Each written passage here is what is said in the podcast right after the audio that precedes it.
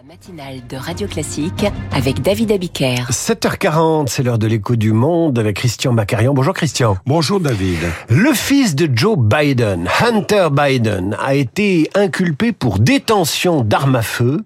L'affaire fait grand bruit aux États-Unis, où les armes sont quand même en vente libre, et peut avoir malgré ça un impact sur la campagne de Joe.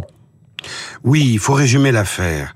Hunter Biden est accusé au niveau fédéral d'avoir fait une fausse déclaration au moment d'acheter un Colt Cobra en 2018 en affirmant alors qu'il ne souffrait pas d'addiction bien qu'il ait reconnu avoir consommé de la drogue à l'époque.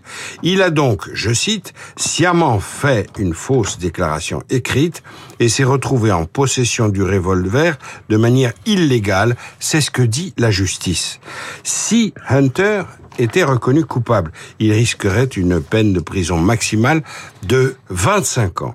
Mais ce n'est pas le plus probable. Ce qui est à craindre, surtout pour la Maison Blanche, c'est que Hunter Biden se retrouve devant les juges en pleine campagne présidentielle en 2024, alors que son père brigue, tout le monde le sait, un nouveau mandat. Alors c'est une épreuve euh, familiale, personnelle de plus pour le président Joe Biden. Oui, c'est indéniable.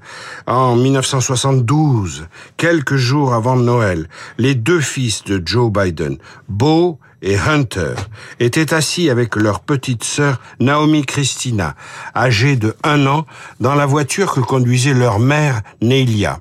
Un camion surgit brutalement. Nelia et Naomi Christina perdent la vie devant les deux fils.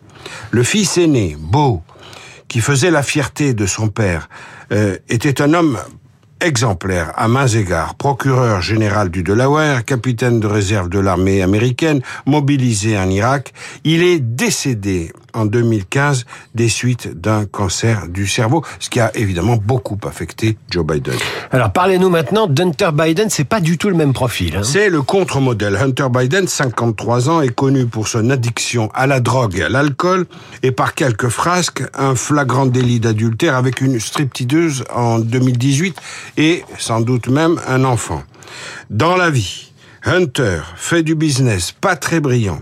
Il a fait de mauvaises affaires avec la Chine, mais surtout, il est entré au conseil d'administration d'une importante société pétrolière et gazière ukrainienne.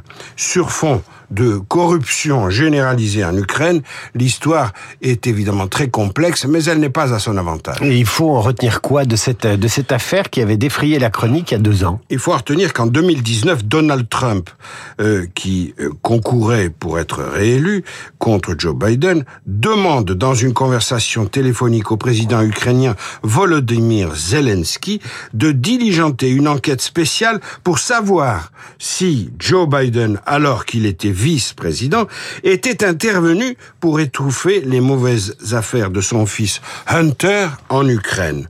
De fil en aiguille, il apparaît que le président Trump aurait ordonné à son chef d'état-major de suspendre quelques 400 millions de dollars euh, d'aide militaire prévue pour l'Ukraine en échange de l'accord de Zelensky pour poursuivre Hunter Biden. C'est un vrai chantage avec euh, l'argent public, euh, un vrai scandale dont la révélation fait de Trump l'arroseur arrosé. Alors est-ce qu'Hunter va s'en sortir une nouvelle fois? Hunter, quoi que l'on dise, est devenu le talon d'Achille d'un Joe Biden qui, a bientôt 81 ans, n'a vraiment pas besoin d'être fragilisé davantage pour multiplier les chutes. La dernière date du mois de juin et plus encore les gaffes. La dernière date de la semaine dernière. Et il y en aura d'autres. Merci Christian Macarian pour l'écho du monde. À suivre le journal imprévisible alors qu'Elisabeth Borne vient de lancer un plan loup. Marc Bourreau a rouvert ses comptes pour enfants.